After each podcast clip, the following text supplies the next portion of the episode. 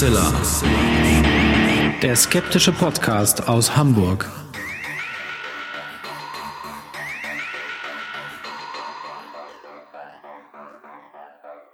Hallo und herzlich willkommen zum 154. Mal bei Hoaxilla, dem skeptischen Podcast aus Hamburg. Wie immer bei mir die wunderbare Hoax Mistress Alexa. Hallo alle zusammen. Und der Hoaxmaster Alexander am anderen Mikrofon. Jetzt fühle ich mich gerade gar nicht richtig angesprochen. so vor mich träumt. Und aus Termingründen die heutige Folge mal am Montag äh, ließ sich nicht anders realisieren. Aber umso schneller starten wir mal durch.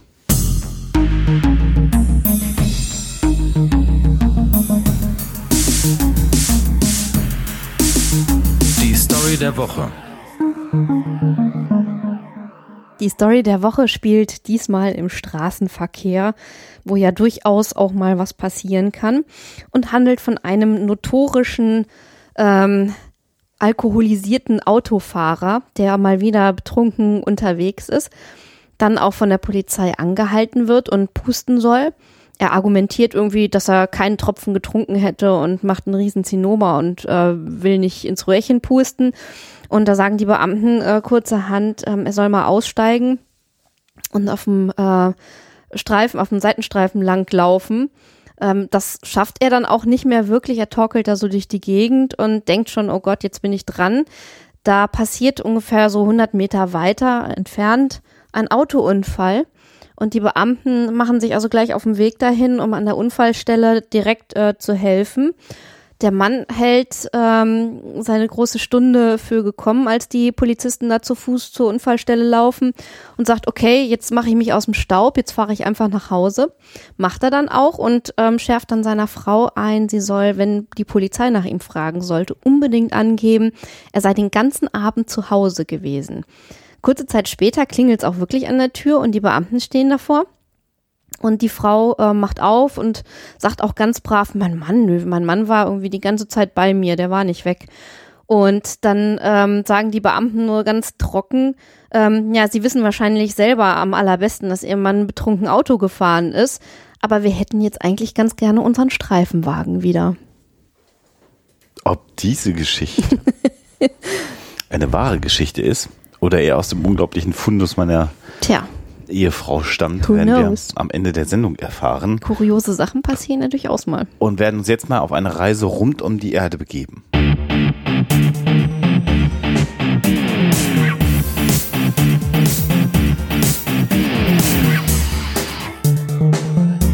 Thema der Woche.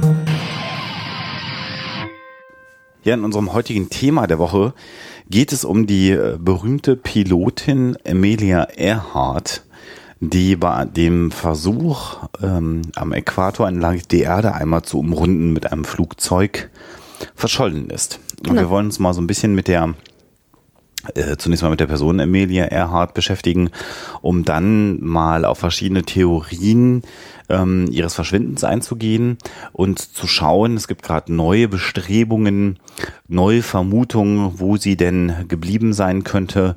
Und da wollen wir gerne mal schauen, ob das überhaupt Sinn macht, die Suchaktivitäten, die man im Moment startet, oder ob es vielleicht auch besser wäre, an anderer Stelle zu suchen. Ähm, fangen wir vielleicht mal mit den ja, biografischen Daten zu Amelia Earhart an. Also sie wurde 1897 in Kansas geboren. Ähm, ihr Vater litt äh, unter ja, ähm, einer Vorliebe für Alkohol. Er war also alkoholkrank. Und ähm, die Tochter Emilia Earhart war von Anfang an das, was man so ein Tomboy nennt. Ähm, also sie hat sich nicht wirklich so benommen, wie man das für ein äh, Mädchen ihres Alters oder für eine junge Dame ähm, vorgeschrieben hätte oder sich gewünscht hätte. Sie war also extrem wild und draufgängerisch und hat also von Anfang an ähm, eigentlich eher sich benommen wie ein Junge. Ähm, sie hat zum Beispiel auch, ähm, was ja auch schon so eine gewisse, einen gewissen Karrierewunsch zeigt, ähm, ein Album angelegt, äh, in dem sie Artikel und ähm, Bilder und ich weiß nicht was zum Thema Frauen in Männerberufen gesammelt hat und hat damit eigentlich schon so die Richtung ihres Lebens so ein bisschen vorgezeichnet. Sie ist dann ja, sozusagen auf die Fliegerei gekommen, fand Flugzeuge interessant und durfte dann 1920 das erste Mal äh, mitfliegen mit einem Flugzeug. Da war sie dann knapp 23 Jahre alt. Also sie hat ähm, vorher versucht, auch mal ähm, sich als Krankenschwester zu betätigen, mhm. hat angefangen, Medizin zu studieren, war aber damit, obwohl sie sehr beeindruckt war von den äh, oder ja ergriffen war von den Kriegsveteranen des Ersten Weltkriegs. Genau, die Zeit ist das ja. Die Zeit ist das ja, ähm, genau, äh, nicht wirklich für diesen Beruf geschaffen. Also die äh, Dozenten, als sie Medizin studierte, waren auch nicht so ganz zufrieden mit ihr und da hat sie dann schließlich das dran gegeben und dann kam ihr ohnehin die Fliegerei dazu dazwischen. Ja, nachdem sie dann, wie gesagt, einmal geflogen ist 1920, ähm, war für sie klar, ich muss fliegen, ich muss Pilotin werden.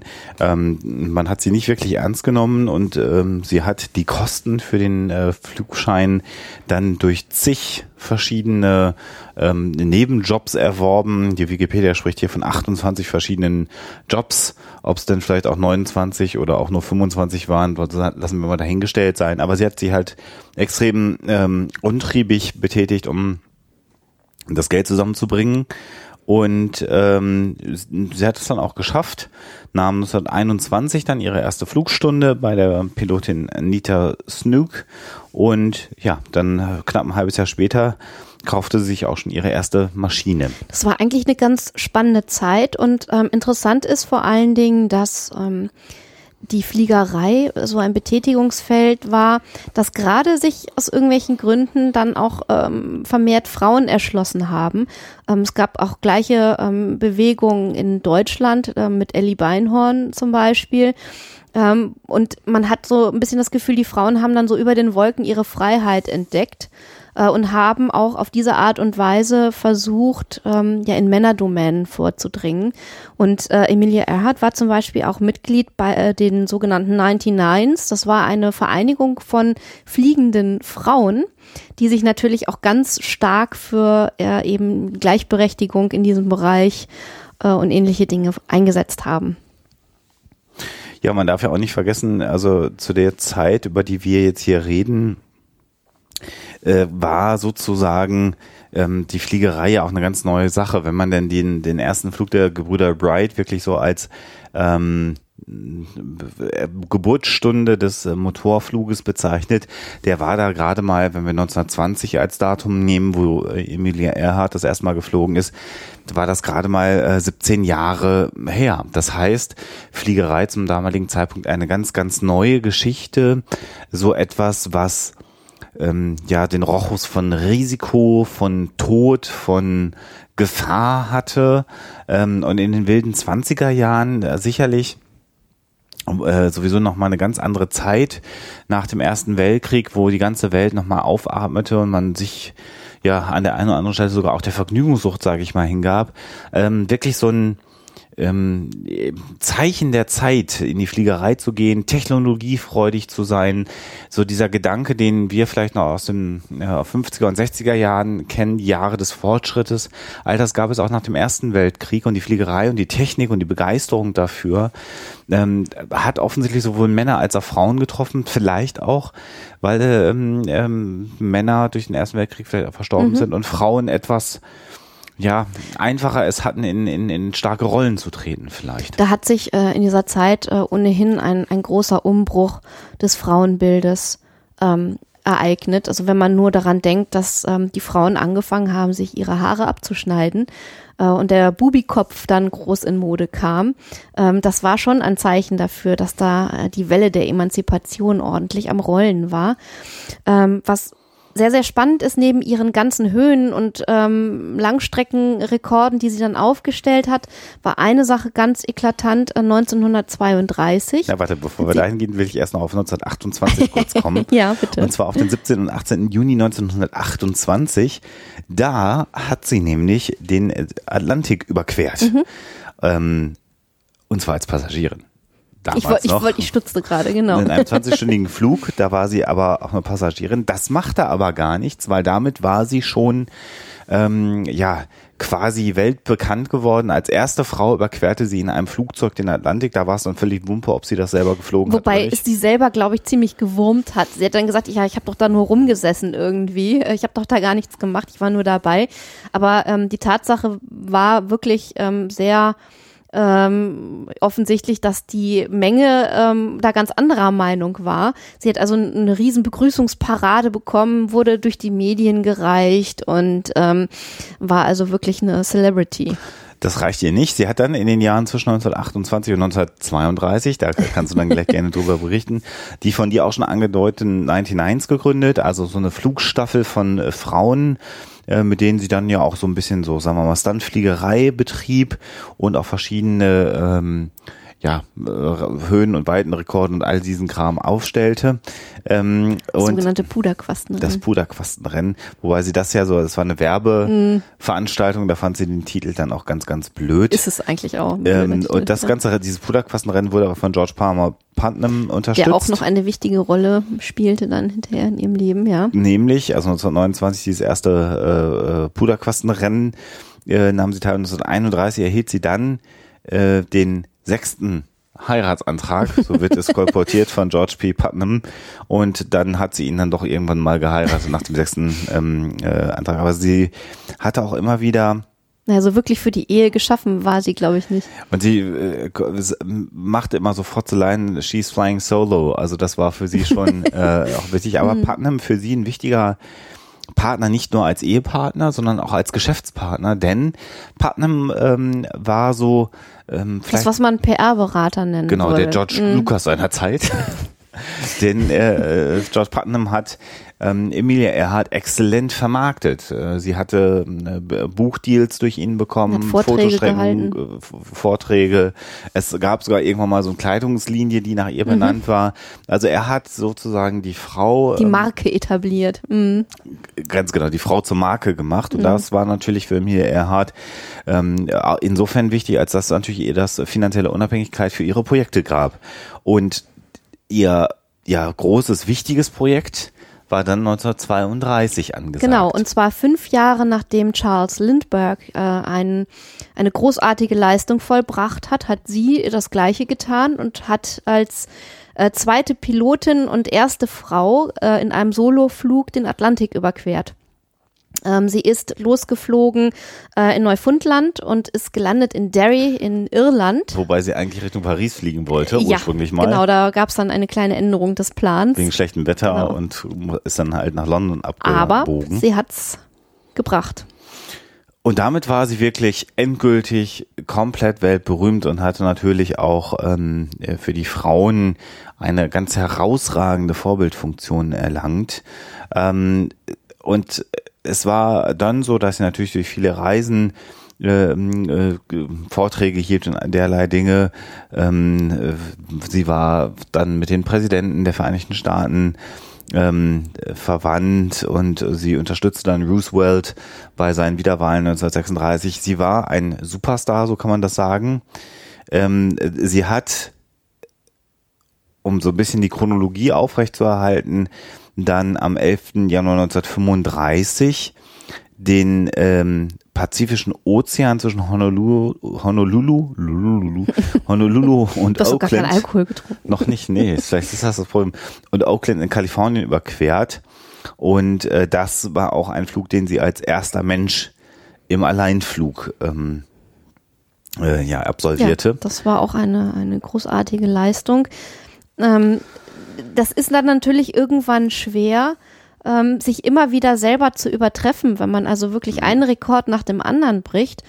Und ähm, sie hat dann sich ein Projekt ausgesucht, was wirklich vollkommen ungewöhnlich war, was überhaupt noch keiner versucht hat. Ja. Und zwar wollte sie ähm, die Welt umrunden, ähm, ja mehr oder weniger am Äquator entlang. Ähm, das war etwas vollkommen Neues und ein absolutes Abenteuer und war natürlich auch ein Projekt, was eine immense Vorbereitung brauchte. Und sie flog mit einem neuen Modell einer Lockheed Electra, Ähm, Eine ein, doppelmotorige. Maschine Mhm. aus Aluminium mit luftgekühlten Motoren, die zur damaligen Zeit auch ganz innovativ und neu waren. Also eine Maschine, die weder Emilia Earhart besonders gut kannte, noch war die Maschine als solche etabliert. Ähm, insofern äh, war das schon äh, auch nochmal vom Material her äh, nicht ganz unerquicklich. Sie musste ja auch die Lockheed Electra umbauen. Die, normalerweise war es eine Maschine, eine Transportmaschine, die für zehn Personen, für zehn Passagiere und zwei Piloten ausgestattet war. Und sie musste einen Großteil des Flugzeuges in einen Tank umbauen. Denn um am Äquator entlang die langen Distanzen fliegen zu können, wo sie nicht tanken konnte, damals äh, gab es ja auch nicht an jeder Ecke einen Flughafen, wo man mal landen konnte, ähm, brauchte sie also deutlich mehr Sprit an Bord, als die Maschine eigentlich vorgesehen hatte. Äh, und so insofern war also auch das Modell, das sie flog, eigentlich ein Prototyp. Das muss man mal ganz klar sagen.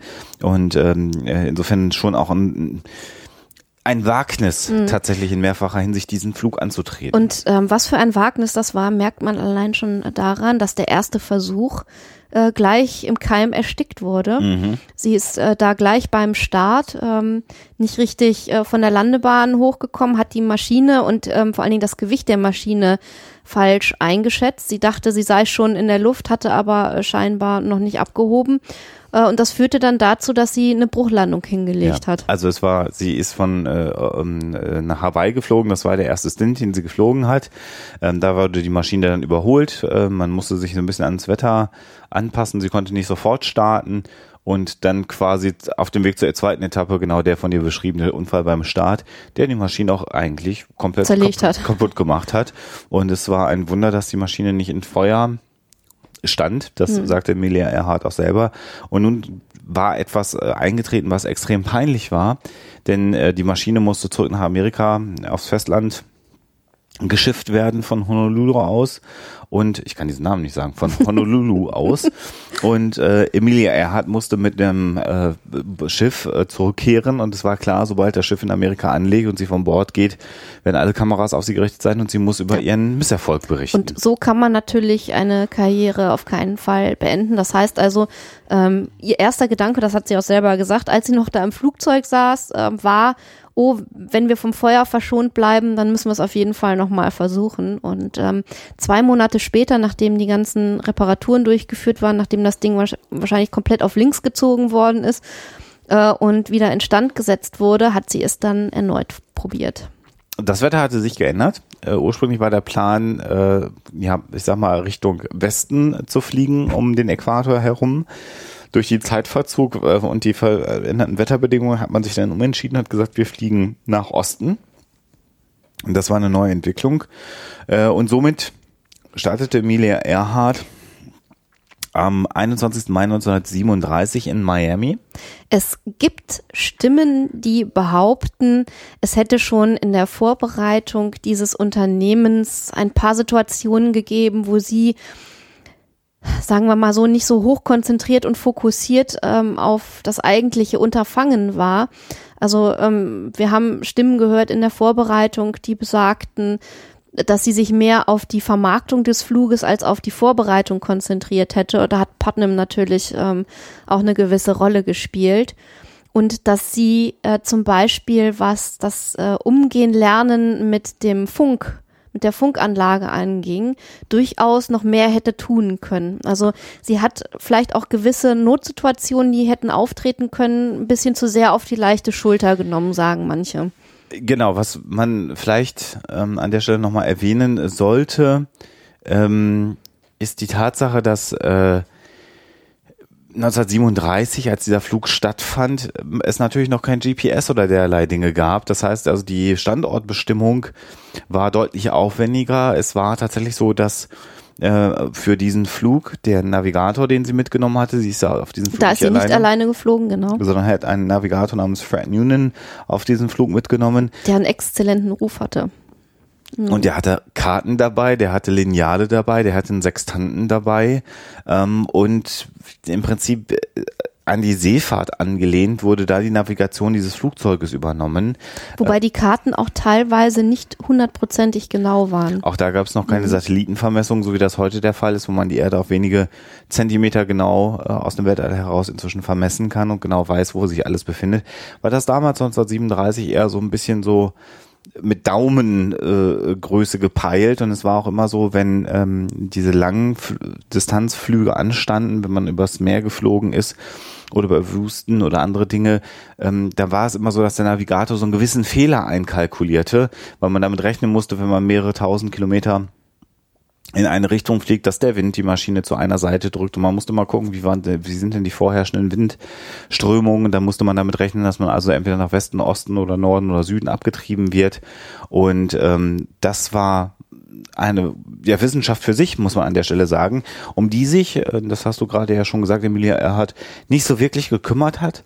Und gerade auch die Peilung per Funk, ähm, da werden wir nachher nochmal drauf kommen, war eine Sache, die sie sehr auf die leichte Schulter genommen hat in der Vorbereitung und ähm, unter Umständen ähm, ist das auch der Grund und das Problem, was zu ihrem ja, Schicksal dann letztendlich geführt hat. Aber da greifen wir uns, glaube ich, vor. Also der Flug ähm, begann eigentlich ähm, schön planmäßig. Ähm, obwohl es wirklich auch schon von Anfang an zum Beispiel über beim Überflug über Südamerika Etappen gab, äh, die äußerst unangenehm waren. Also äh, irgendwo über dem Dschungel notlanden zu müssen, ist ähm, so der Albtraum jedes mhm. Piloten. Ähm, hat eigentlich alles ganz gut funktioniert. So die ersten Unstimmigkeiten gab es, als es dann auf den äh, zum Anflug auf Dakar ging. Mhm. Da ähm, hat dann Noonan, nachdem er also den Kurs berechnet hatte, ähm, Emilia geraten, ähm, nach rechts sozusagen abzubiegen. Also mehr nach Süden. Mehr nach Süden abzubiegen. Ähm, sie hat aber im Gefühl gehabt, sie müsse in die andere Richtung, was dann damit endete, dass sie also irgendwie dann ähm, Dakar natürlich verpasst hat und irgendwie 160 Kilometer weiter fliegen musste, äh, einen kleinen Stopp eingelegt hat und dann erst ähm, äh, Dakar anfliegen konnte.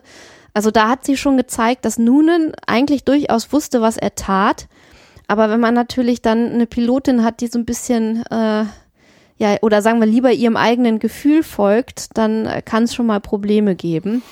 Das war aber da noch kein Problem. Sie haben also. Ja, sie haben ja Dakar auf jeden Fall dann erreicht. erreicht. Sie mhm. musste aber woanders landen, nochmal zwischentanken und konnte dann erst zurück nach Dakar fliegen. Das war das Problem. Ähm, und wir müssen mal jetzt ein bisschen vorspulen. Sie sind also über Brasilien, Westafrika, Kalkutta, Rangoon, ähm, ja, hatten sie also alles hinter sich schon gebracht. Und am 2. Juli 1937 stand es also an, das letzte Stück des Pazifiks hinter sich zu bringen. Ein ziemlich großes Stück. Ähm, sie sind losgeflogen in Ley in Papua-Neuguinea und hatten ungefähr ja Treibstoff für 24 Stunden dabei. Der Flug war berechnet auf 19 Stunden. Und äh, sie sind eigentlich ähm, dann so ganz gut losgekommen. Und sollten stoppen auf der Howland-Insel. Genau. Eine unbewohnte Insel, die ungefähr einmal zwei Kilometer groß ist. Wenn da man, ist sonst nichts. Da ist äh, nichts. Da war damals dann eine notdürftige Landebahn eingerichtet worden. Und es gab zu dieser Zeit ja so eine Art ganz primitives Ferienheim auf der Howland-Insel, wo Schüler von Honolulu aus hingebracht wurden, ähm, um dort auf der Insel so ein bisschen Fauna und Flora zu ja genau Naturkunde zu machen. Und ein äh, Schiff, die SS Itasca, ähm, diente damals dazu, die Schüler von Honolulu ähm, nach Howland Island zu bringen. Lustigerweise hat man danach auch dieses Ferienlager Itasca Town genannt. Und äh, zu dem Zeitpunkt hatte die Itasca auch ähm, ja, Sprit nach Howland Island gebracht, damit die ähm, äh, Lockheed Electra äh, natürlich aufgetankt werden konnte. Die, die Landebahn war also nicht gepflastert äh, auf dieser Insel, denn da war ja normalerweise sonst also auch nicht äh, viel zu wollen. Aber die haben sie einmal so mit Bulldozern irgendwie umgegraben oder platt gemacht, äh, sodass man da einigermaßen äh, landen konnte. Und dann war man also für sie bereit. Die Itasca ist äh, in der Nähe geblieben, um ja mehr oder weniger Schützenhilfe beim Anflug ähm, zu leisten und vor allen Dingen über Funk erreichbar zu sein, um sie dann ähm, zur Insel zu führen. Geplant war genau die Funkpeilung, um diese kleine Insel zu finden. Ein ja, Husarenstück muss man an der mhm. Stelle fast sagen, denn äh, nochmal, die Navigation damals war mehr über den Daumen gepeilt als äh, für eine, eine ganz genaue Wissenschaft. Und ähm, Emilie Earhart hatte, das kann man vielleicht auch nochmal erwähnen, auf der Strecke mehrfach sich von Equipment an Bord getrennt, um ja, das also Flugzeug da leichter zu man machen. sich eigentlich auch wirklich, was sie da geritten hat. Dazu gehörte unter anderem ein Rettungsboot. Rettungsboot. Ähm, es gehörte Funkequipment dazu, was ihr zu schwer erschien und diverse andere Dinge, die sie von Bord nahm, damit das Flugzeug insgesamt leichter ist. Und all das, ihr merkt schon, kommt zu einer ja, Verkettung vielleicht unglücklicher Umstände. Das Flugzeug näherte sich, äh, also der Howland Island. Und äh, es gab dann auch zunächst Funkkontakt und es war dann soweit klar, dass die Maschine an sich auf Kurs zu sein schien. Ähm, dann war es aber so, dass die Funksprüche nicht mehr so ganz eindeutig äh, waren. Ähm, also was heißt eindeutig? Man konnte den Funkverkehr nicht mehr richtig gut aufrechterhalten, was dazu, also was mm, andeutete, dass sich Emilia Earharts Flugzeug wieder von der Itasca entfernt hat. Und was dann noch durchgesagt wurde, und was man mitbekam, ist, dass Emilia Earhart sagte, wir fangen an zu kreisen, um die Howland Island zu finden.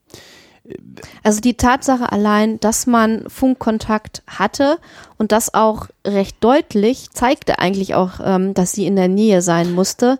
Heißt ungefähr 30 Kilometer um Howland Island herum muss sie gewesen sein. Das ist so das, was die Funkgeräte damals zu leisten imstande waren, sodass man also ungefähr diese Distanz annehmen muss.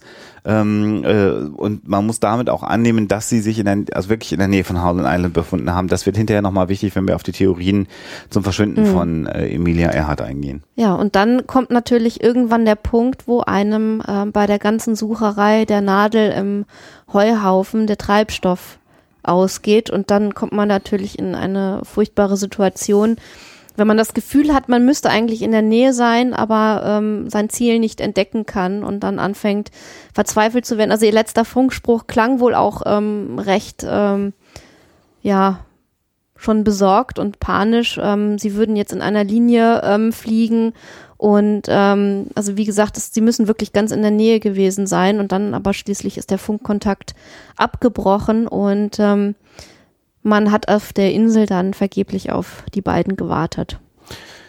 Um noch mal ein bisschen zu beschreiben, wie es im Flugzeug ausgesehen hat. Der Navigator Fred Noonan war im Heck des Schiffes, äh, also des, des Flugzeuges, und ähm, war durch den äh, zusätzlichen Tank, von dem ich schon berichtet habe, vom Cockpit getrennt. Er hat also keine Möglichkeit, direkt ins Cockpit zu gehen. Ähm, äh, und äh, die einzige Möglichkeit, mit Emilia Earhart sozusagen Dinge auszutauschen, war ein langer Holzstock an dem er. Informationszell dran bappte, um die dann nach vorne ins Cockpit durchzureichen. Sodass also auch so ein direkter Dialog wahrscheinlich gar nicht so einfach gewesen ist zwischen den beiden an äh, Bord des Flugzeuges. Und äh, vermutlich, eine Theorie sagt, dass Emilia Earhart auch an dieser Stelle eher Richtung Nordosten statt nach Südosten abgebogen ist und somit mehr so nördlich vielleicht sogar nordöstlich von Howland Island irgendwann gelandet ist, in der Erwartung aber, dass Howland Island irgendwo noch vor ihr liegt und sie eigentlich schon über die Insel hinübergeflogen war oder an der Insel vorbeigeflogen Also war. es gab da, was diese Probleme ähm, auf dieser Etappe anging, also einmal sicherlich die technische Seite und dann natürlich auch eine ähm, ja, physische und psychische Seite, die durchaus ähm, schwierig war. Denn man muss sich überlegen, wie lange sie da schon in diesem kleinen äh, Cockpit gesessen hat. Der Druck, diese Insel zu finden, war natürlich immens groß. Das war eine Sache auf Leben und Tod.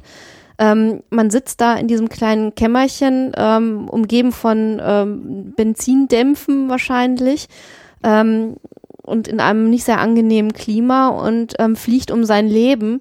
Und das ist natürlich eine unfassbare Stresssituation. Und sie waren ja auch schon ein bisschen unterwegs, Ja. muss man ja auch nochmal an der Stelle sagen. Da sind ja schon fast zwei Monate vergangen. Und ähm, es ging ihr, das hatten wir vorhin noch nicht gesagt, auf dieser ganzen äh, Umrundungsgeschichte, auf dieser ganzen Expedition ohnehin teilweise auch körperlich sehr schlecht. Also sie litt äh, schon Etappen vorher stark unter Durchfall, war natürlich vollkommen übermüdet eigentlich und äh, in nicht gerade brillanter Verfassung. Die Sicht war nicht sonderlich gut. Howland Island ist eine Insel, die keine Berge hat und somit nur wenige Meter über dem ähm, Ozean herausragt. Und bei schlechter Sicht, eine einmal zwei Kilometer kleine Insel äh, zu sehen, man kann entweder nur ganz flach über dem Wasser fliegen, dann hat man aber keine Weitsicht. Also eine ganz unglückliche Situation. Kurzum, Emilia Earhart verschwand und von der Bildfläche. Nudeln sind verschwunden. Genau, man hat eine riesige Suchaktion, die wirklich ihresgleichen sucht in der Zeit ähm, gestartet, ist mit zig Flugzeugen ähm, ausgehend von der letzten vermuteten Position dann äh, Suchaktionen geflogen. Also die Wikipedia spricht hier an der Stelle, das wird auch in anderen Dokumentationen genannt, von über 60 Flugzeugen und acht Kriegsschiffen, die unterwegs waren. Die größte Luft-See-Suchaktion, die, die, es gegeben hat. Ähm, Präsident Roosevelt hat sich selber eingeschaltet. Äh, wie wir vorhin schon gesagt haben, gab es da ja auch eine persönliche Beziehung und es war natürlich eine amerikanische Nationalheldin, Emilia Earhart, aber man fand sie nicht. Man fand keine Wrackteile. Und am 19. Juli wurde die Suche eingestellt. Ähm, Berechnungen ergaben, dass das Flugzeug aber auch nicht in der Lage gewesen ist, lange zu schwimmen auf dem Wasser, sondern äh, vermutlich sehr, sehr schnell untergegangen mhm. ist. Und äh, na gut, im Pazifik dann, äh, Quatsch, im Atlantik dann äh, auf absolut höchster See ähm, aus, ausgesetzt zu sein. Und, Pazifik. Äh, Pazifik waren sie, ne? mhm. ne? Ach Gott. Also, also Ungläubiger Blick. Im, Im, Pazifik, äh, ähm, also auf, auf höchster See, ähm, kann man sie auch schwimmenderweise, zumal man dann auch keine, kein Boot und nichts ja, mehr dabei also hatte an Bord. Auch sie hatten keine Chance. Ähm, sie ist dann zwei Jahre später ähm, oder sind die beiden dann für tot erklärt worden. Ähm, und jetzt kommen natürlich die Theoretiker ins Spiel, die sich Gedanken machen, wo sie denn gelandet sein könnte, was mit ihr passiert sein könnte. Und da gibt es also wirklich die verrücktesten Ideen, ähm, muss man wirklich sagen. Ähm, das reicht von, das hat Abstufungen, das reicht von nur mäßig verrückten bis also vollkommen wahnwitzigen äh, Geschichten, die man da hören kann. Also äh, ein Teil der ähm, ja, Mythologie um Emilia Earhart dreht sich um die Idee, dass sie eine Spionin gewesen sei und den Flug eigentlich dazu nutzen wollte, Luftaufklärung zu betreiben, beziehungsweise unter Umständen durch den Absturz äh, der amerikanischen Flotte die Möglichkeit genau, zu geben, da, in japanische ja, Gewässer also zu kommen. Auf den Plan muss man erstmal kommen. Also sie sollten quasi runterkommen auf den Marshall Islands ähm, und sollte dann von der äh, amerikanischen äh, Navy gerettet werden und die sich dann mal so zufällig dann in dem Gebiet auch ein bisschen umsehen wollten. Eine andere Theorie dreht sich dann darum, dass die Japaner selber aktiv das Flugzeug von Emilia Earhart abgeschossen haben, weil sie der Vermutung waren, dass sie eben diese Aufklärung betreiben wollte und sie dann gefangen genommen haben und hinterher hingerichtet haben. Ähm, tja, auch eine durchaus abenteuerliche Theorie, zumal die Spannungen zwischen England und Japan da waren, aber zu dem Zeitpunkt, als das Unglück passierte, noch weit entfernt vom äh, Eintritt in den Zweiten Weltkrieg äh, äh, letztendlich waren. Und dann gibt es sogar die ähm, Theorie, dass sie, also wieder nach Amerika zurückgekehrt mhm. ist und unter falschem Namen, ich glaube bis 1982 oder so in New Jersey gelebt haben soll. Also das hat dann schon langsam so was von Elvis-Sichtungen, wenn man ja, äh, genau. sich darin versteigt. Ja, sie wurde also da heimlich aus einem japanischen Gefängnis befreit, um dann zurück nach Amerika gebracht zu werden. Ähm, ja, muss man, äh, glaube ich, nicht viel weiter zu sagen. Eine Theorie lassen wir an der Stelle mal ganz kurz aus, nämlich die Theorie, dass sie am in der äh, auf der Insel Nikomaroro gelandet sein sollte. Da werden wir gleich noch mal ein paar Worte mehr zu sagen. Eine sehr, sehr schöne Theorie, ähm, äh, die wir auch ganz klasse finden, ist die, dass sie von Aliens mhm. entführt mhm. worden ist. Ähm, ähm, und da gibt es ja eine sogar Folge einer amerikanischen ja, Sci-Fi-Serie, die also da eigentlich die Erklärung dafür gibt, wo Emilia Earhart gelandet ist. Ähm, nämlich die, äh, die 37er, genau, Voyager, Star Trek. Episode. Genau. Mhm.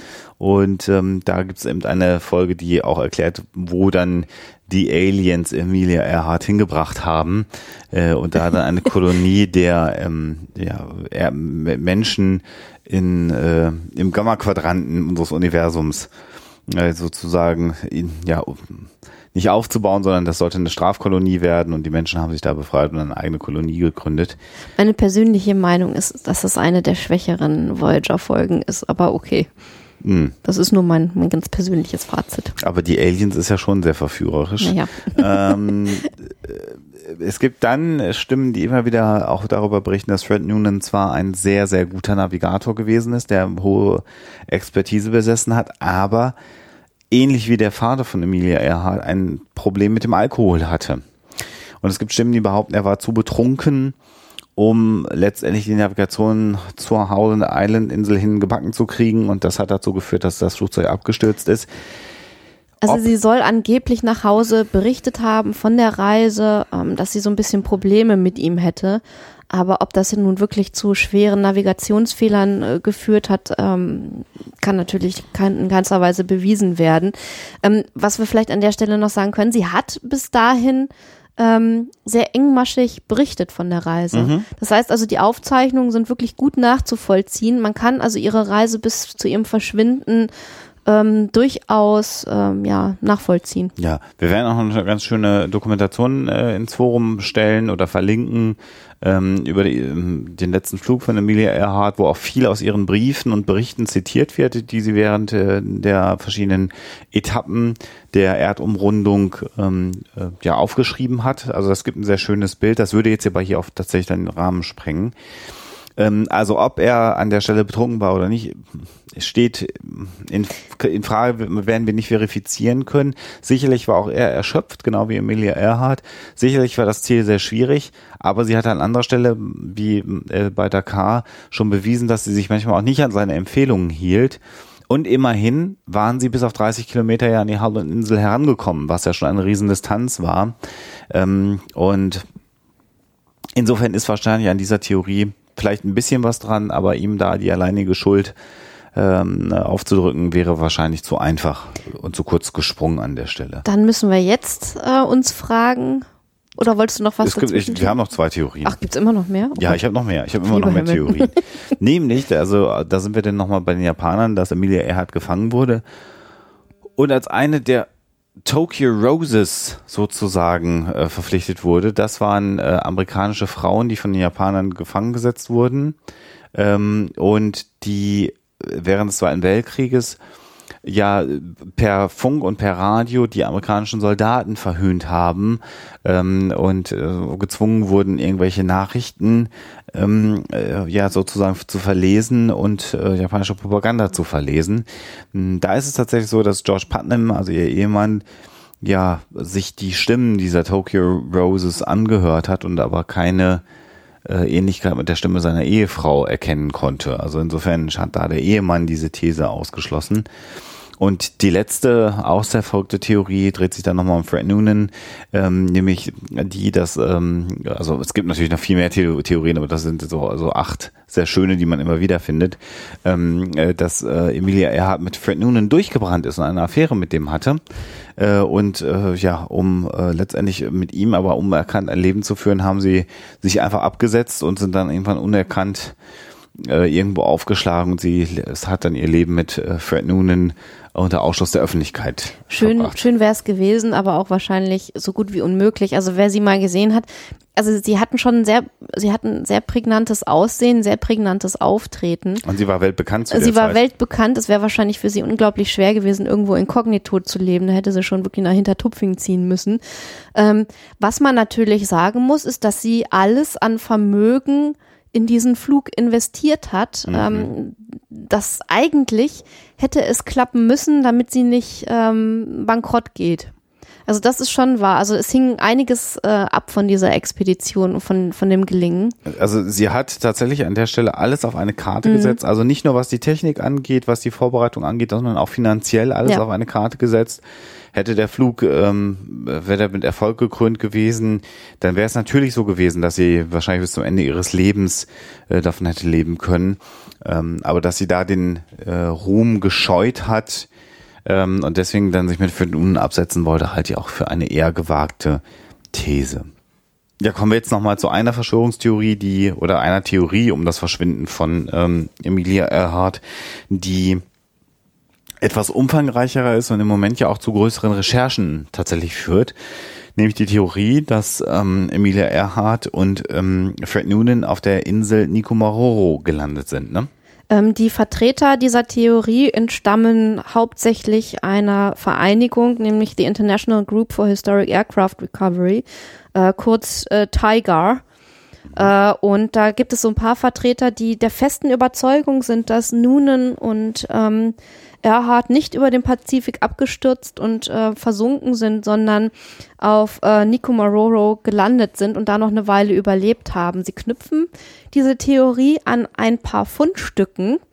Ähm, das sind so Geschichten wie ähm, so ein Stückchen ähm, Leder, was aussieht wie äh, der Absatz von einem Frauenschuh ähm, oder einem Messer oder sogar einem Skelett, äh, das man auch äh, untersucht hat, was allerdings in einem sehr schlechten Zustand war.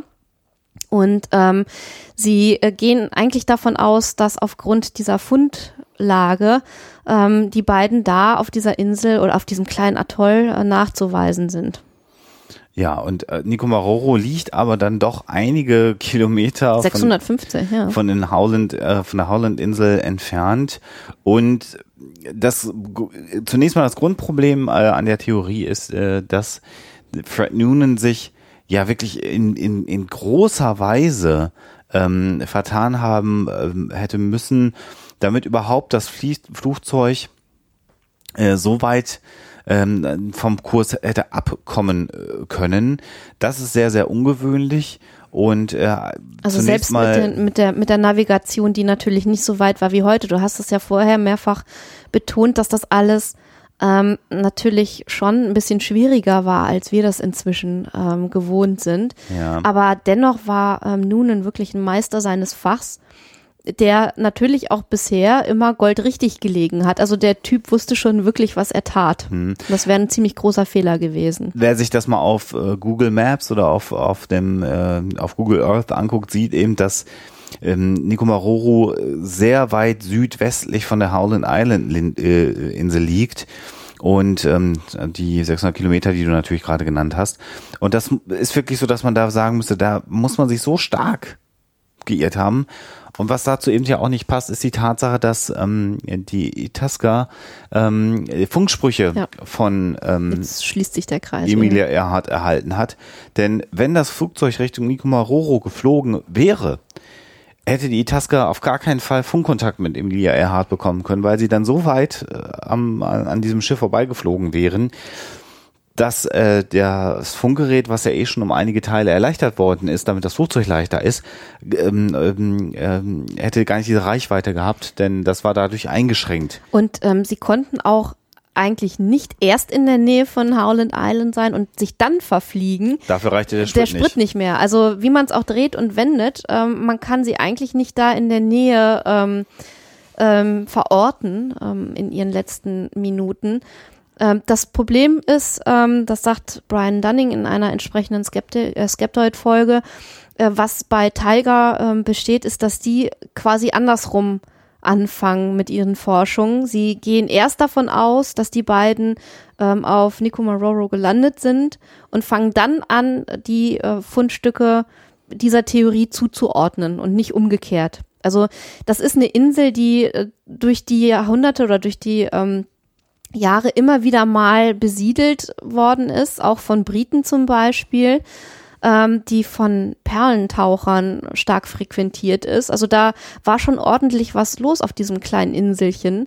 Und dass man da auch mal ähm, gewisse Gegenstände findet, muss nicht heißen, dass da nun ausgerechnet Emilia Earhart mit ihrem Navigator Noonan gelandet ist. Die Insel ist über die Jahrhunderte und äh, Jahrhunderte nicht, aber über die Dekaden seit, seit 1800 ungefähr mm. äh, immer wieder besiedelt worden und natürlich gibt es dort äh, Schuhe, die man vielleicht hätte finden mhm. können.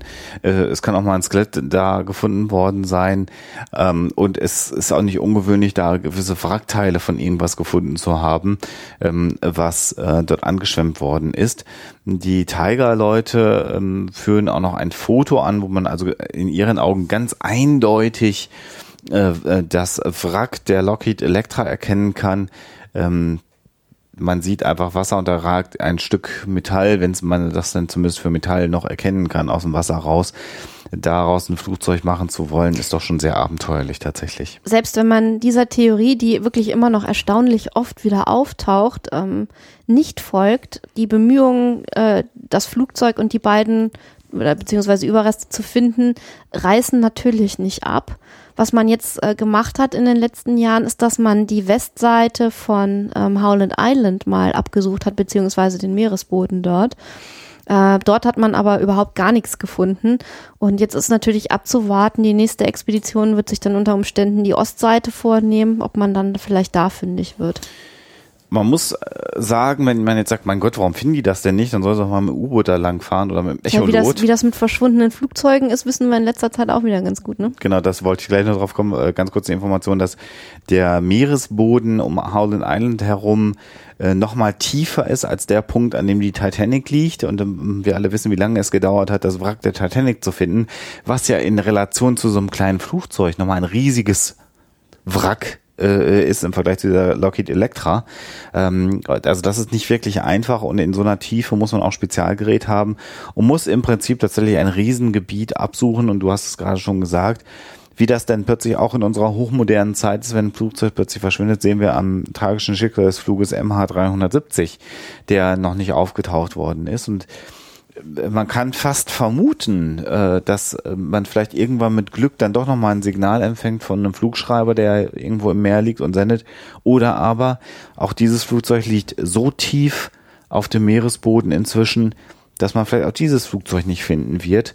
Und entweder sind denn dann beide Flugzeuge von Aliens entführt worden, oder beide Flugzeuge haben das gleiche tragische Schicksal geteilt und sind auf das Meer aufgeschlagen, gesunken und haben die Insassen mit auf den Meeresgrund gerissen.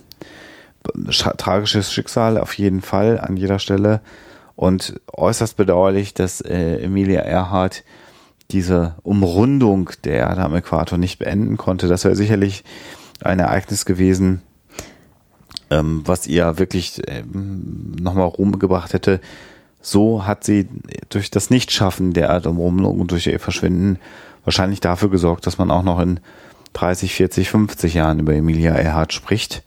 Und ähm, sie war mutig. Sie ist hohes Risiko gegangen und hat vielleicht an der Stelle das Risiko dann doch überschätzt und musste damit mit ihrem Leben und das Leben des Navigators Fred Noonan bezahlen. Und äh, wir hoffen, dass wir euch mit dieser Episode mal ein bisschen einen Einblick äh, genau in diese Reise und, und die verschiedenen Umstände, was wir von Emilia Earhart geben konnten und einen neuen Einblick in ein Thema, von dem jeder mal was gehört hat, aber man wahrscheinlich nicht so in der Tiefe eingelesen hat. Und genau darum soll es ja bei Huxela auch immer gehen. Und jetzt wollen wir mal hören, wie das denn so ist, wenn man ein Polizeiauto betrunken klaut und damit nach Hause zu Ohne das zu wissen. Oder auch nicht. Wir schauen mal.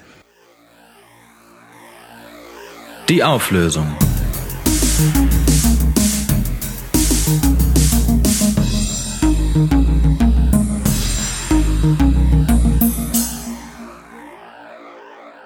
ja, ist ein betrunkener Autofahrer, nachdem er von Polizisten angehalten worden ist, tatsächlich mit deren Streifenwagen nach Hause gefahren, ohne sich dessen bewusst zu sein? Oder habe ich euch da wieder eine vom Pferd erzählt. Und tatsächlich ist letzteres wahr. Das ist eine ganz schöne Geschichte, die zu finden ist. Eigentlich in äh, Bretnis Buch Die Ratte am Strohhalm, ähm, ist aber so ein Klassiker unter den modernen Sagen, dass man die auch äh, in ziemlich ähnlichen Formen überall findet. Also wird sich sehr viel erzählt. Und lustigerweise, das ist also eine, eine Geschichte, die schon sehr äh, in Richtung Schwank geht, also so einer kurzen, lustigen Erzählung, denn die hat eine ganz eindeutige äh, Pointe am Schluss, wenn also die Polizisten fragen, ob sie jetzt vielleicht ihren Streifenwagen wieder haben können. Ähm, und da sieht man auch, dass diese Erzählformen sich manchmal etwas mischen. Tja.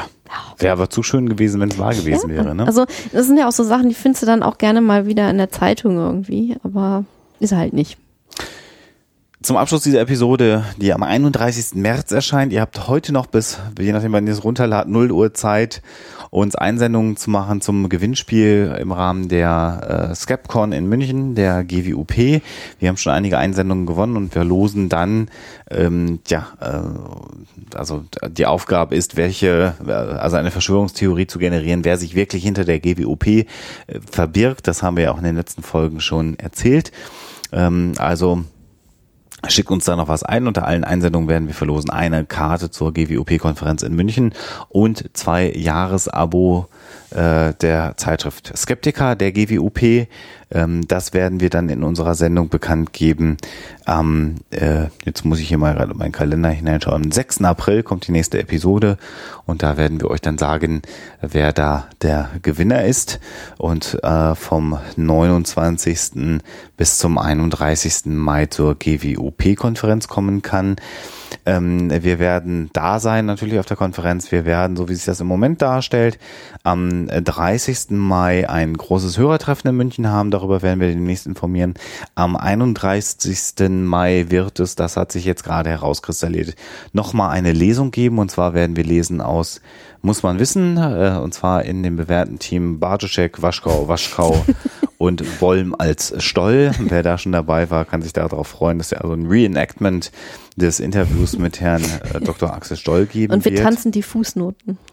Du, du möchtest die Fußnoten diesmal tanzen. Finde ich eine schöne Idee.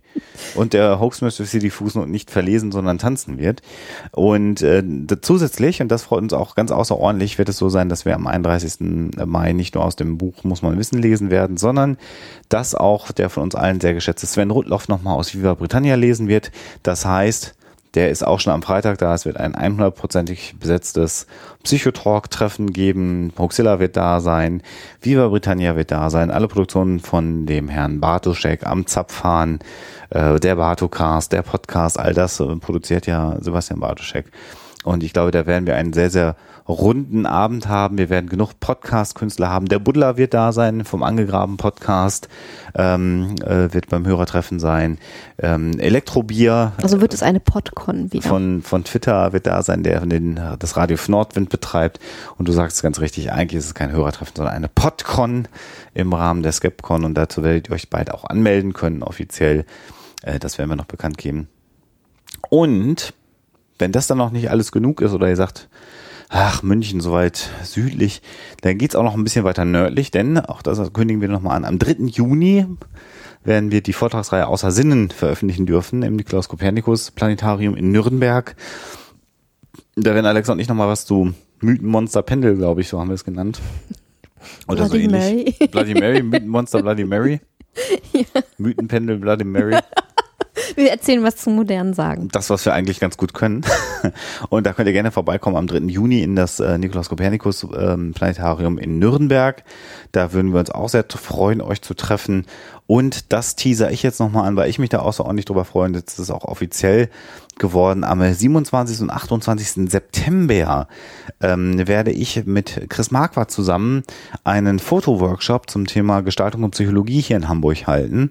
Äh, das ist nicht ganz günstig, ähm, aber äh, doch, das werde ich mal verlinken. Das guckt euch mal an. Also all diejenigen, die Fotografie interessiert sind, äh, kommt nach Hamburg, erlebt Chris Marquardt, einen exzellenten Fotografen, der schon auf, in Nepal Fotoreisen gemacht hat, in Island diverseste Workshops gegeben hat. Und ich darf ein ganz kleines bisschen zur Psychologie und zur Wahrnehmung und solchen Geschichten erzählen. Da freue ich mich ganz außerordentlich drauf. Und ähm, das wäre schön, wenn ihr da auch vorbeikommt. Und dann gibt es ja auch noch Richtung Oktober ein Workshop Medium werden mit uns, mit Sebastian Bartoschek, mit der Julitschka von Twitter, mit Cornelius Kurz von Blood and Acid, mit Claudia Graneis, ähm, die ja auch diverses, äh, auch schon bei uns in der Sendung war, zur Anthroposophie was gemacht hat. Sven Rudloff wird dabei sein und da werden wir nochmal darüber berichten, wie Ja, man wir, werden, wir werden euch nicht zeigen, wie man ähm, also aufgestiegene Meister channelt oder ähnliches. obwohl wir das auch mal Obwohl machen das auch nicht schlecht wäre. sondern ja. wir werden euch zeigen, wie ihr selber zu einem Medium werden könnt und vielleicht selber auch das wissenschaftlich-kritische Denken so kommunizieren könnt, dass ihr vielleicht auch sogar für Lokalpresse oder andere Dinge interessant seid, wie ihr Inhalte aufbereiten könnt, wie ihr vielleicht selber einen Podcast machen könnt. Ähm, all das werden wir in diesem Workshop euch äh, anbieten und ähm, das soll einfach nur dazu dienen, medial als Freunde des wissenschaftlich-kritischen Denkens vielleicht noch ein bisschen professioneller zu werden, ein bisschen sexy zu sein, ein bisschen modern zu sein, damit man uns auch zuhören möchte. Äh, denn das, was wir alle zu sagen haben als Freunde des wissenschaftlich-kritischen Denkens, ist ja nicht ganz unwichtig. Und ich glaube, jetzt haben wir euch erschlagen mit Terminen. All das werdet ihr auf der Hoaxilla Homepage natürlich nach und nach finden und wir werden dann immer wieder darauf hinweisen, dass es das gibt. Und äh, abschließend kann ich nochmal sagen, wenn die Pläne alle aufgehen, wird sie auch an der Hoaxilla Homepage um unseren vierten Geburtstag herum im Mai noch einiges tun. Und da wird sich dann vielleicht auch nochmal einiges modernisieren. Wir hoffen, dass wir das alles hinkriegen. Und mit all diesen Informationen entlassen wir euch in eine neue Woche, wünschen euch alles Gute, lasst euch morgen nicht veräppeln, veräppeln mhm. und den 1. April schicken. Und wir hören uns dann am 6. April wieder, wenn wir die Gewinner unseres Gewinnspiels bekannt geben. Und bis dahin natürlich immer schön skeptisch bleiben. Tschüss.